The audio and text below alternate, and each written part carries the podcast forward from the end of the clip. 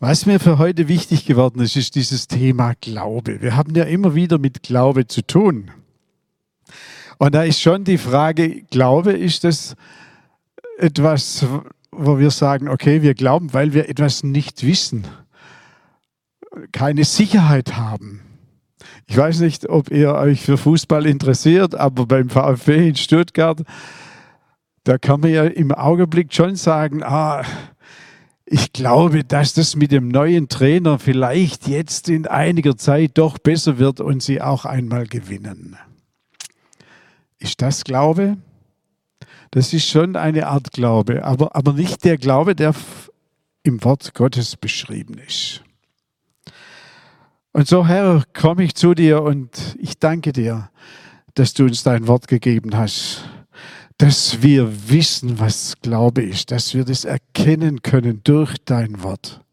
Und danke, Heiliger Geist, dass du uns da in die Wahrheit hineinleitest und heute unsere Herzen öffnest und erfüllst mit dem, was dein Wort spricht.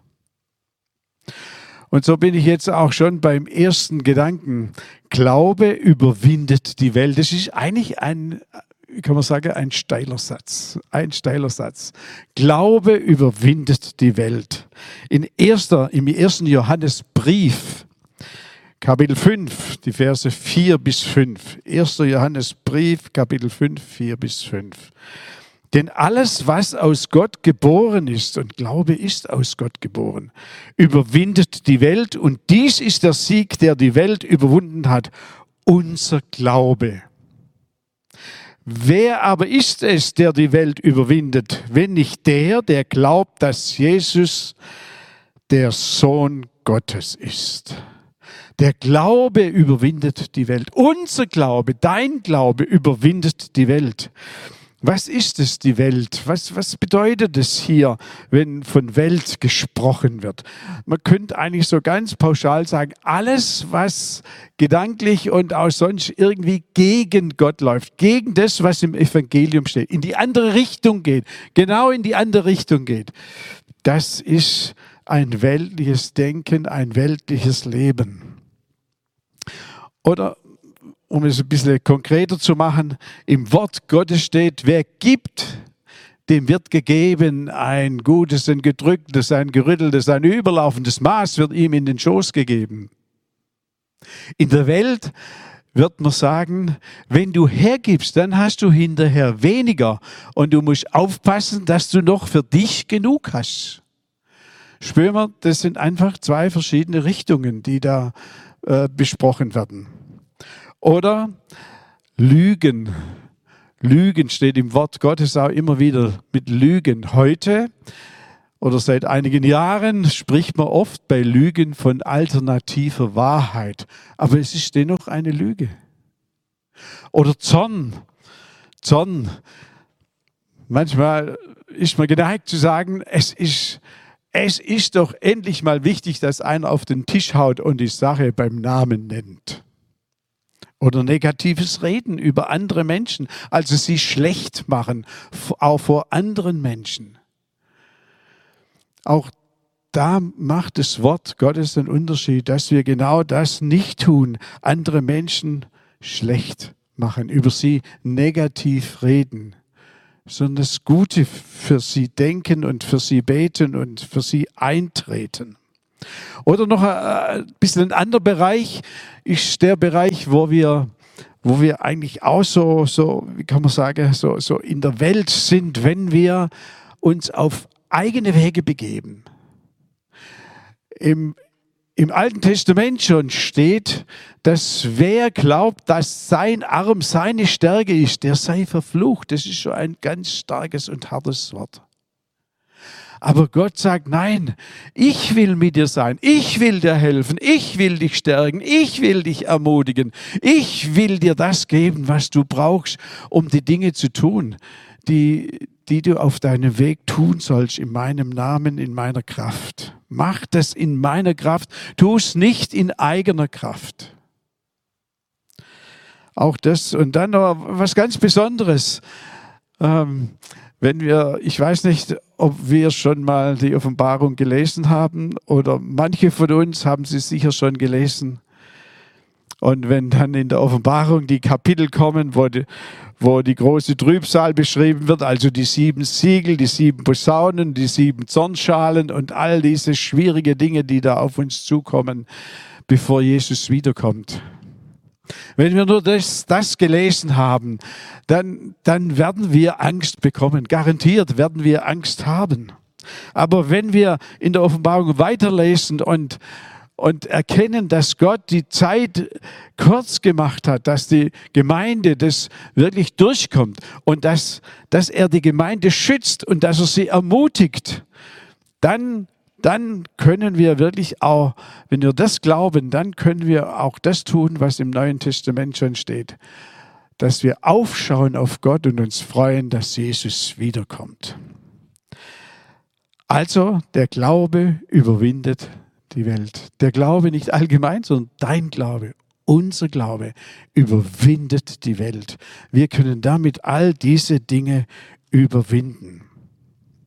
In Hebräer 11, Vers 6 steht auch, um das noch etwas auszuweiten, ohne Glauben ist es unmöglich, Gott wohl zu gefallen, denn vor Gott, wer Gott naht, muss glauben, dass er ist. Ich denke, das ist logisch. Wer Gott nahen will, wer, wer mit ihm Verbindung aufnehmen will, der muss ja zuerst einmal glauben, dass es diesen Gott überhaupt gibt.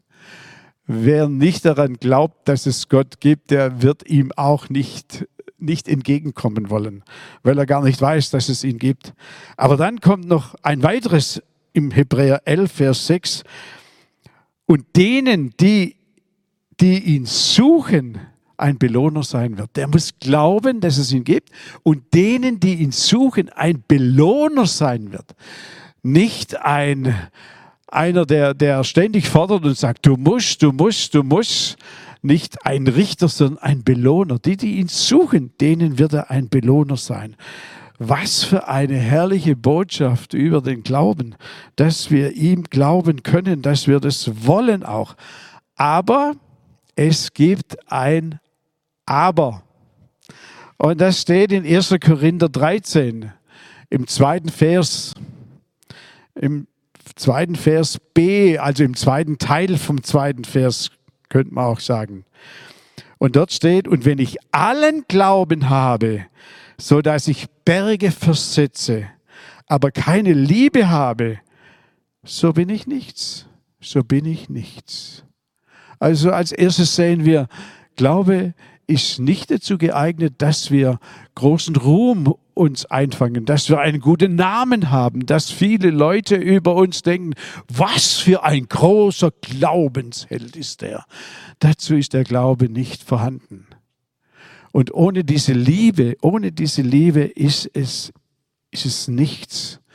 Wir, wir glauben, weil diese Liebe in uns ist, weil wir das verbinden mit dieser Liebe und dann hat es wirklich eine Auswirkung. Ein paar Verse weiter wird diese Liebe beschrieben, also ab Vers 4 in 1. Korinther 13. Dort steht, die Liebe ist langmütig, die Liebe ist gütig, sie neidet nicht, die Liebe tut nicht groß, das ist genau dieser Punkt.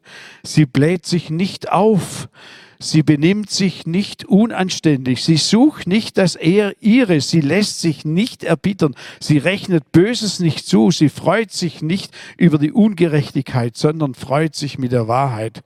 Sie erträgt alles. Sie glaubt alles. Sie hofft alles. Sie erduldet alles. Ich glaube, es wird sichtbar, das ist nicht die menschliche Liebe. Es gibt auch sowas wie menschliche Liebe aber die hat irgendwo ihre Grenzen. Wenn da steht, sie glaubt alles und sie erduldet alles. Mit menschlicher Liebe schaffen wir das nicht.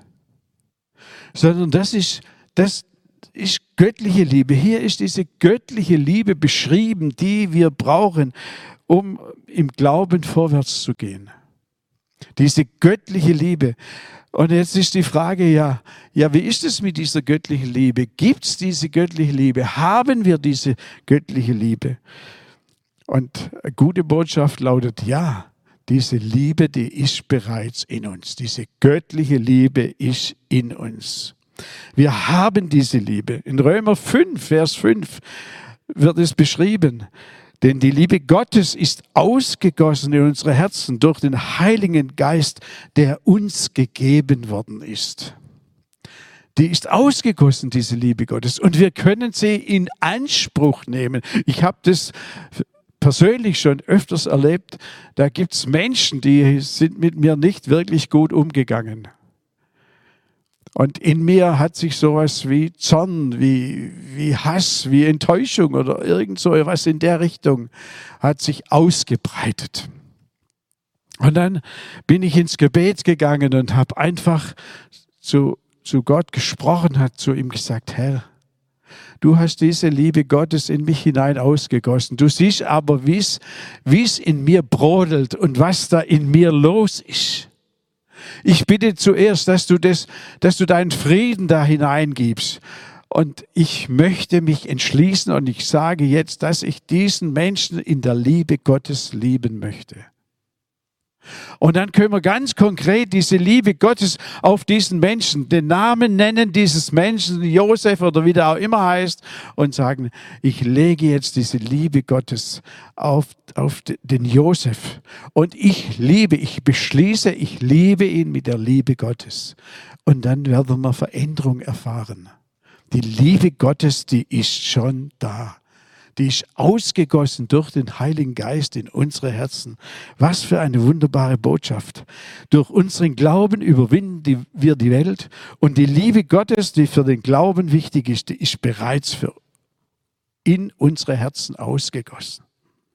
Und so komme ich zu meinem zweiten Gedanken. Was ist das eigentlich der Glaube? Ich habe es vorher schon ein bisschen angesprochen. Ist es Unwissenheit und dann müssen wir Glauben einsetzen? Oder ist es Unsicherheit und dann braucht man Glauben? Oder was ist in, im Wort Gottes Glaube? Im Hebräer 11, Vers 1 wird es ziemlich kurz, aber doch ziemlich klar beschrieben. Der Glaube aber ist eine Wirklichkeit dessen, was man hofft. Also etwas, was, was ich erhoffe, das wird in mir zur Wirklichkeit und das ist Glaube. Etwas, was ich erhoffe, wird zur Wirklichkeit. Oder anders ausgedrückt, wenn wir weiterlesen, ein Überzeugtsein von Dingen, die man nicht sieht. Also eine innere Überzeugung, die bereits da ist, obwohl ich noch keine Veränderung sehe. Das ist Glaube. Der Glaube aber ist eine Wirklichkeit dessen, was man hofft, ein Überzeugtsein von Dingen, die man nicht sieht. Ja, wir gehorchen, wir gehorchen Gott nicht, weil wir meinen, das wäre Pflicht oder, oder Gott möchte das und wenn nicht, dann werden wir bestraft, sondern wir gehorchen, weil wir ihm glauben weil wir ihm glauben, dass wir mit ihm unterwegs sind, dass das das Beste ist, was in unserem Leben passieren kann. Wir sind da überzeugt, innerlich überzeugt. Das ist eine Wirklichkeit in uns, dass wir sagen, ja, wenn wir mit Gott unterwegs sind, das ist der beste Weg, den ich gehen kann in meinem Leben. Das ist der Weg des Segens.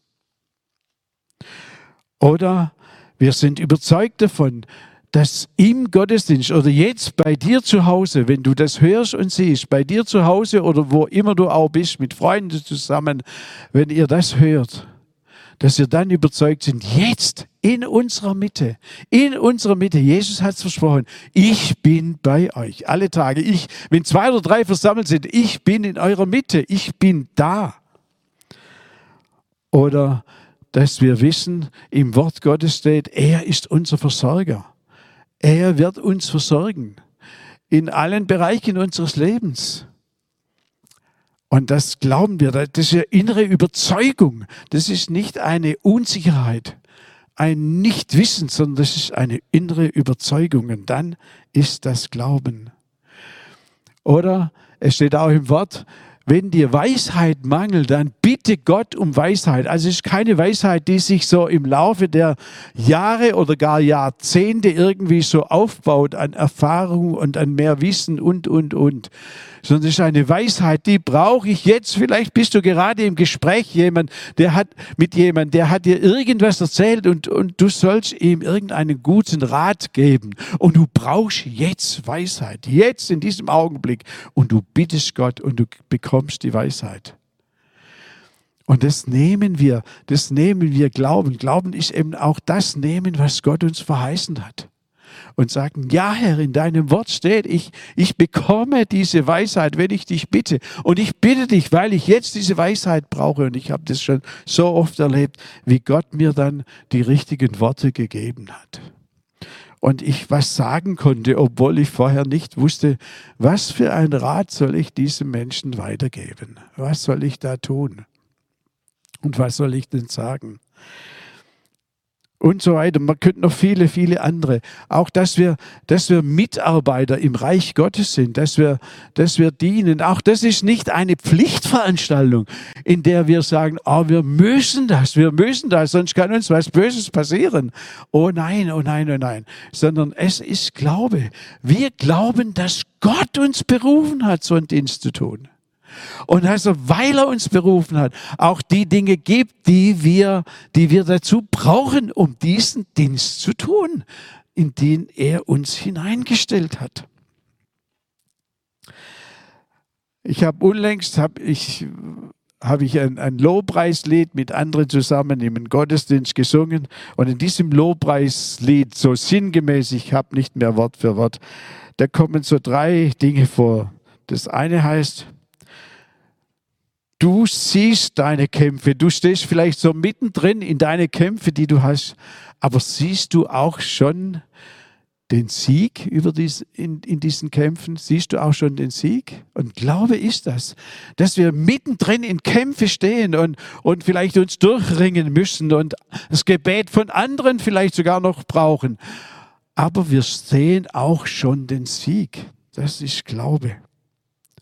Du siehst die Berge, so ein anderer Gedanke. Du siehst die Berge, die vor dir stehen, die Berge von Schwierigkeiten, die Berge von Problemen.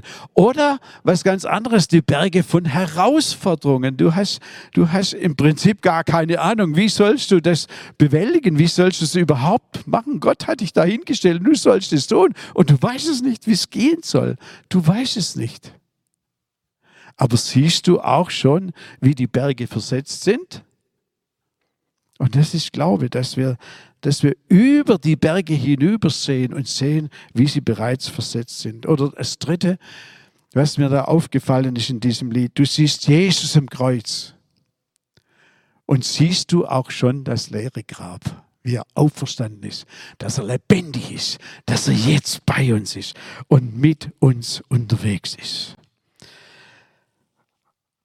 Und auch da gibt es so ein kleines Aber. Im Jakobusbrief Kapitel 2, Vers 17 steht, so ist auch der Glaube, wenn er keine Werke hat, in sich selbst tot. Wenn wir keine Schritte im Glauben gehen, wenn es keine Werke gibt, dann ist der Glaube tot. Und damit bin ich auch schon beim meinem dritten Gedanken, Schritte des Glaubens oder Werke des Glaubens oder wie man es auch immer bezeichnen möchte. Da gibt es in Matthäus 8, Vers 5 bis 13 diesen Hauptmann. Viele von uns kennen vielleicht diesen Hauptmann schon. Der geht zu Jesus. Das sind schon mal die ersten Schritte des Glaubens, weil er glaubt, dass Jesus helfen kann. Er hat zu Hause einen Mitarbeiter, einen Knecht, hat es in früheren Übersetzungen geheißen. Heute heißt es vielleicht Diener äh, in, in Übersetzungen und wir würden vielleicht sagen, ein Mitarbeiter. Ich denke, dieser Hauptmann kann auch ein Vorbild für uns sein, wenn wir selber Mitarbeiter haben, äh, wie wir uns auch um unsere Mitarbeiter kümmern. Und so hat sich der Hauptmann um diesen Mitarbeiter gekümmert. Und er ist zu Jesus gegangen, die ersten Schritte des Glaubens. Und Jesus sagt, ja, ich komme und ich werde ihn heilen. Und dann sagt dieser Hauptmann, nein, nein, ich bin es nicht wert, dass du unter mein Dach kommst. Das, das geht nicht. Aber sprich du nur ein Wort und mein Mitarbeiter ist gesund. Ich bin, so, so spricht er weiter, ich bin auch jemand unter Befehlsgewalt. Und wenn ich einem sage, geh du dorthin, dann geht er dorthin. Und wenn ich jemand sage, tu das, dann tut er dies. Und, und als Jesus dann diesen Glauben gesehen hat, dann hat so einen Glauben habe ich eigentlich noch nicht gefunden. In ganz Israel nicht. Habe ich nicht gefunden. So einen Glauben. Und dann spricht er zu ihm, geh hin, dir geschehe, wie du geglaubt hast. Und als er nach Hause kommt, kann er feststellen, genau zu der Zeit, als Jesus es ausgesprochen hatte, war sein Knecht gesund und der Knecht war ziemlich schlimm krank. Er war gelähmt. Er wurde schrecklich gequält. Also er hatte gar nicht mehr die Möglichkeit, vor lauter dieser Krankheit selber sich irgendwie aufzumachen und mit Jesus in Verbindung zu treten. Oder wir sehen diesen Blinden. Wir sehen diesen Blinden in Lukas 18, Vers 35 bis 43. Lukas 18, 35 bis 43. Der Blinde sitzt am Wegrand und bettelt für sein, für, für sein Essen, für alles, was er zum Leben eben braucht. Und dann hört er, wie da viele Leute kommen und er fragt, was ist los? Und es wird ihm berichtet, Jesus kommt und eine ganze Volksmenge mit ihm. Und als er das hört, und das ist so der erste Schritt des Glaubens, da schreit er, da schreit er, Jesus, Sohn Davids, erbarme dich meiner. Jesus, Sohn Davids, erbarme dich meiner. Die, die um ihn herum sind, die, möcht, die möchten ihm am liebsten den Mund zuhalten, denn es ist ganz peinlich, dass der so losbrüllt und die möchten das verhindern. Aber er schreit weiter und Jesus sagt ihnen, bringt ihn zu mir. Und dann kommt er zu, wird er zu Jesus gebracht und dann fordert ihn Jesus nochmals heraus zu einem Schritt des Glaubens und sagt, was willst du, dass ich dir tun soll? Ich will sehend werden, spricht er sofort. Und was für ein Glaubensschritt. Er hätte ja können auch sagen, Jesus, mir wäre es so recht, wenn es wenigstens ein bisschen besser wird wenn ich wenigstens so einigermaßen was sehe, so ganz grob die Dinge sehen kann, dann wäre ich ja schon zufrieden. Aber er spricht zu Jesus, und das ist so ein großer Glaubensschritt, den er tut. Ich will sehend werden. Ich will sehend werden. Und dann spricht Jesus zu ihm, sei sehend, dein Glaube hat dich geheilt. Sei sehend, dein Glaube hat dich geheilt. Und er sieht er sieht. Oder wenn wir den Blindgeborenen anschauen, im Johannesevangelium, Kapitel 9, 1 bis 7, den Blindgeborenen, der ist von, von Geburt an schon blind und die Jünger fragen schon, hat das mit Sünde zu tun? Ist, waren seine Eltern, sind die in Sünde geraten oder er selber oder, oder wie, wer war das in Sünde? Und Jesus sagt, niemand, gar niemand. Das hat nichts mit Sünde zu tun, sondern an ihm soll soll, sollen die Werke Gottes sichtbar werden. Interessant ist bei diesem Blindgeborenen, er spricht in der ganzen Zeit überhaupt nicht ein einziges Wort. Er sagt nicht, Herr, ich glaube oder Herr, mach mich gesund oder, oder irgend sowas. Nichts dergleichen. Er spricht überhaupt nichts. Und so geht Jesus auf ihn zu, spuckt auf den Boden, rührt einen Teig, so steht es in der Übersetzung, einen Teig an, also äh, einfach Dreck, könnte man sagen. Ne? Und dann streicht er ihn bis auf beide Augen. Und das ist schon ein erster Glaubensschritt, dass sich dieser, dieser Blinde nicht wehrt und sagt, Herr, was machst du da mit mir? Ich sehe doch nichts. Du musst doch nicht noch auch noch diesen, die, die, diesen Teig auf meine Augen streichen. Ich sehe doch sowieso nichts. Was, was soll das? Nein, er lässt das alles geschehen. Und dann sagt Jesus zu ihm, so, und jetzt geh an den Teich Siloa und wasche deine Augen aus.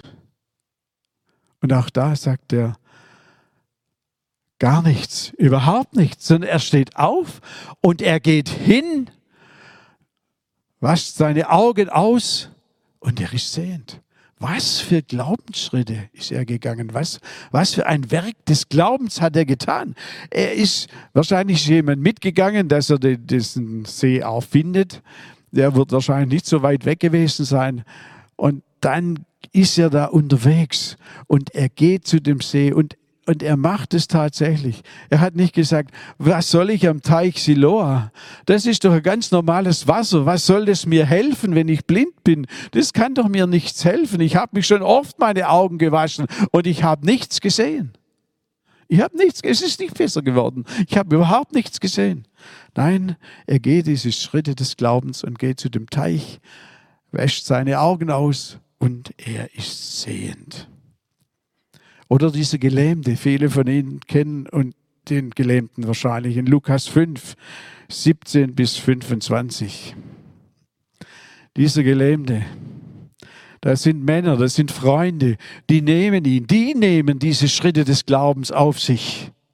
Von dem Gelähmten wird nichts, nichts gesprochen, ob er glaubt oder auch nicht glaubt. Er hat auch die ganze Zeit nichts geredet. Auch in dieser Geschichte sagt er selber überhaupt nichts, sondern die Männer nehmen ihn und die gehen dorthin, wo sie wissen, dass das Jesus er predigt in einem Haus und sie finden keinen Weg in dieses Haus hineinzukommen, weil es total voll ist. Dann steigen sie mit diesem Gelähmten aufs Dach, decken das Dach auf und lassen ihn herunter direkt vor Jesus. Und dann steht dort, und als Jesus ihren Glauben sah, also den Glauben dieser Freunde sah, dann sprach er zu dem Gelähmten, dir sind deine Sünden vergeben. Wahrscheinlich hat dieses Gelähmtsein mit Sünden was zu tun. Man kann sich vielleicht vorstellen, dass wenn, wenn in uns Schuld und Sünde ist, dass wir vielleicht dann innerlich in irgendeiner Weise gelähmt sind. Vielleicht gar nicht körperlich, aber vielleicht innerlich. Es könnte sein, dass da mit Sünde eine Verbindung besteht, dass deshalb Jesus sagt, dir sind deine Sünden vergeben, um diese Blockade wegzunehmen, dass er überhaupt gesund werden kann. Die Pharisäer regen sich schon auf, dass da einer äh, sich anmaßt, Sünden zu vergeben. Und um ihnen deutlich zu machen, dass er auch Sünden vergeben kann, sagt er zu diesem Gelähmten, und jetzt wird der Gelähmte selber herausgefordert von Jesus dass er Glaubensschritte geht. Steh auf, der erste Schritt, nimm dein Bett und geh nach Hause. Man könnte sich vorstellen, dass so ein Gelähmter sagt, wie soll ich aufstehen? Das konnte ich noch nie. Wie soll ich jetzt aufstehen? Wie soll ich das tun? Wie soll ich das machen? Das geht doch gar nicht. Aber das macht er nicht, sondern sein Glaubensschritt ist einfach der, dass er er steht einfach auf, ohne sich Gedanken zu machen. Vielleicht hat er sich auch Gedanken gemacht, wir wissen es nicht. Aber er steht einfach aus, tut, was Jesus gesagt hat. Und das sind seine Glaubensschritte. Und er kann aufstehen. Und er nimmt sein Bett und er geht nach Hause und er ist geheilt, er ist gesund. Oder wenn man wenn wir in Matthäus 21, Vers 22 anschauen, was da zum Gebet gesprochen wird und geschrieben wird. Und alles, was immer ihr im Gebet glaubend begehrt. Also nicht einfach so, so, so, man kann sagen, so vorsichtshalber mal ins Gebet geht oder sagt, ja, schaden kann es vielleicht nicht, ich bete, sondern wenn wir glaubend begehren, das ist auch so ein Glaubensschritt, ein innerer Glaubensschritt in unserem Herzen, dass wir glaubend begehren und sagen, Herr, ja, ich, ich liege in deinen Ohren, weil in deinem Wort ist das versprochen und ich möchte, dass, dass das geschieht. Glaubend begehren, richtig begehren, werdet ihr empfangen, so steht hier. Und alles, was immer ihr im Gebet glaubend begehrt, werdet ihr empfangen. Auch das heute, vielleicht kann das bei uns auch heute so aussehen, es geht dir schlecht aus irgendwelchem Grund. Vielleicht ist es mit Krankheit, vielleicht sind es andere Dinge, vielleicht sind viele verschiedene Nachrichten auf dich ein eingestürmt und es hat dich innerlich so richtig, richtig niedergeschlagen. Und dann machst du einen Glaubensschritt und du rufst jemand aus der Gemeinde an und du sagst zu ihm, kannst du für mich beten? Das und das sind die Punkte. Es geht mir schlecht. Ich brauche jemanden, der mit mir und für mich betet. Auch das ist so ein Glaubensschritt, weil wir dann glauben, ja, wenn der mit mir zusammen beten, das wird mir eine Hilfe sein. Auch das ist so ein Werk des Glaubens. Ein Werk des Glaubens. Oder wenn wir anderen Menschen dienen, ich habe es vorher schon gesagt, dass wir das aus Glauben tun, nicht aus Verpflichtung, sondern aus Glauben, weil wir wissen, Gott hat uns da berufen. Gott hat uns hineingestellt, dass wir anderen dienen, dass wir anderen helfen und dass wir diese Werke dann tun. Und jetzt noch ein vierter Gedanke. Ich glaube, habe ich einfach drüber geschrieben. Ich glaube und dahinter ein Fragezeichen. Ist es so, dass wir das immer einfach so sagen können? Ich glaube. Ist es bei uns so, wenn du jetzt da in deinem Wohnzimmer sitzt oder wo du auch immer gerade bist und diesen Gottesdienst anhörst und siehst, kannst du einfach sagen, ich glaube. Auch wenn du vielleicht zu Glaubensschritte, zu Glaubensschritte herausgefordert bist, ich glaube. Und da gibt es ein Vater-Sohn-Programm, würde ich fast sagen. In Markus 9, in Markus 9 steht, steht es geschrieben. Und in Markus 9, Vers 20 bis 27. Und da steht folgendes. Der Vater ist mit einem, seinem Sohn gekommen zu den Jüngern und die konnten es nicht. Und nach dieser Geschichte, Jesus kommt dazu und dann sagt Jesus, bringt ihn zu mir. Und sie brachten ihn zu ihm. Und als der Geist ihn sah, er war also besessen von Dämonen. Und als der Geist ihn sah, zerrte ihn sogleich und er fiel zur Erde, wälzte sich und schäumte. Und dann fragt Jesus seinen Vater, wie lange ist es her, dass ihm dies geschehen ist? Er aber sagte von Kindheit an. Wenn man das sich ja überlegt als Vater, wenn du mit einem Kind eigentlich nie was gemeinsam richtig machen kannst, nie richtig reden kannst, weil ständig diese Probleme da sind. Und oft, so beschreibt der Vater, und oft hat er ihn bald ins Feuer und bald ins Wasser geworfen. Das war auch äußerst gefährlich, ob der Sohn das überhaupt überlebt, um ihn umzubringen, sagt der Vater. Dieser Geist hat ihn ins Feuer und ins Wasser geworfen, um ihn tatsächlich umzubringen. Aber wenn du etwas kannst, sagt der Vater, und, und wir verstehen das sicher, dass der in Zweifel war, weil die Jünger hatten es vorher nicht geschafft, dass das besser wird. Es, es hat nicht funktioniert. Und jetzt sagt er zu Jesus, und wenn du kannst, so habe Erbarmen mit uns und hilf uns. Habe Erbarmen. Wir sehen nicht der Sohn, der, der konnte den Glauben gar nicht haben, aber der Vater hatte den Glauben für seinen Sohn. Und er war aber auch in Zweifel. Er war in großem Zweifel, weil die Jünger hatten es, da hat es nicht funktioniert mit diesen Jüngern. Jesus aber sprach zu ihm, wenn du kannst, Fragezeichen. Wenn du kannst, das ist kein Thema, sagt im Grunde genommen Jesus, wenn du kannst. Er sagt zu ihm, dem Glaubenden ist alles möglich. Und der Vater, was tut er? Sogleich schrie der Vater des Kindes und sagte, ich glaube.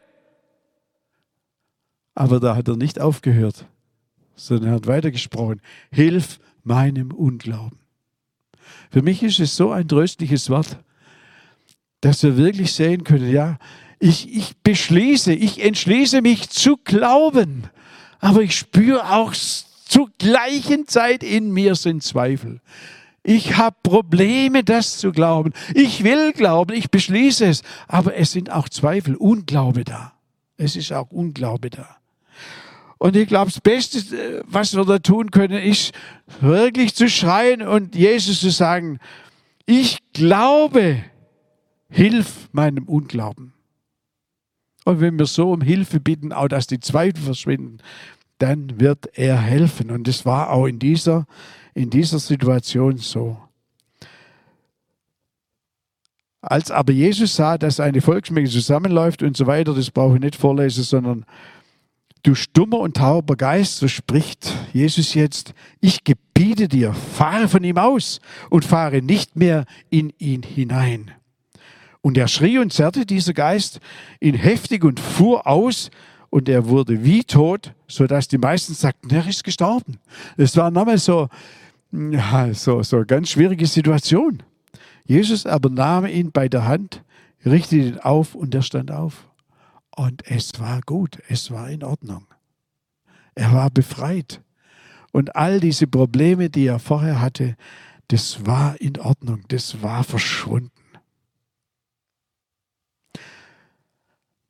Ich denke, das ist doch eine große Hilfe, wenn wir wissen, ja, ich möchte glauben und ich beschließe auch zu glauben, aber ich, ich spüre auch in mir Zweifel. Dann lass uns doch den Herrn bitten und sagen, Herr, ich glaube, hilf du meinem Unglauben. Hilf du mir, dass diese Zweifel verschwinden. Nimm du diese Zweifel weg, dass der Glaube richtig durchbricht und dass ich überzeugt bin davon, dass, dass das jetzt geschieht. In Römer 15, Vers 13, ich glaube, das ist noch, auch noch ein, ein wichtiges Wort für uns. Römer 15, Vers 13. Der Gott der Hoffnung aber, so schreibt der Paulus, erfülle euch mit aller Freude und allem Frieden im Glauben. Erfülle euch mit aller Freude, mit allem Frieden im Glauben, damit ihr überreich seid in der Hoffnung also in der Gewissheit, in dem Überzeugtsein durch die Kraft des Heiligen Geistes. Was für eine Botschaft über Glauben für uns. Für uns. Was für eine Botschaft. Mit dem Glauben überwinden wir die Welt. Die Liebe Gottes ist uns in uns hinein ausgegossen. Durch Glauben geschehen Zeichen und Wunder. Weil wir glauben, können wir anderen Menschen dienen, in, in, in, auch in großer Freude, nicht in irgendeinem schwierigen Pflichtbewusstsein. Durch Glauben können wir Schritte des Glaubens auch gehen und Schritte vorwärts gehen. Und der Heilige Geist ist es, der uns diesen Glauben schenkt und der uns erfüllt, dass Friede und Freude im Glauben in uns ist, in dieser Kraft des Heiligen Geistes. Was für eine Botschaft für jeden Einzelnen von uns. Aber was ich am Schluss noch auch sagen möchte, ist, was für eine Botschaft für Menschen, die Jesus noch gar nicht kennen. Wir müssen uns nicht vor der Welt verstecken. Wir haben eine großartige Botschaft, eine Botschaft, die wir sonst nirgendwo hören können, die es nur mit Jesus gibt mit seinem Heiligen Geist, dem Vater im Himmel.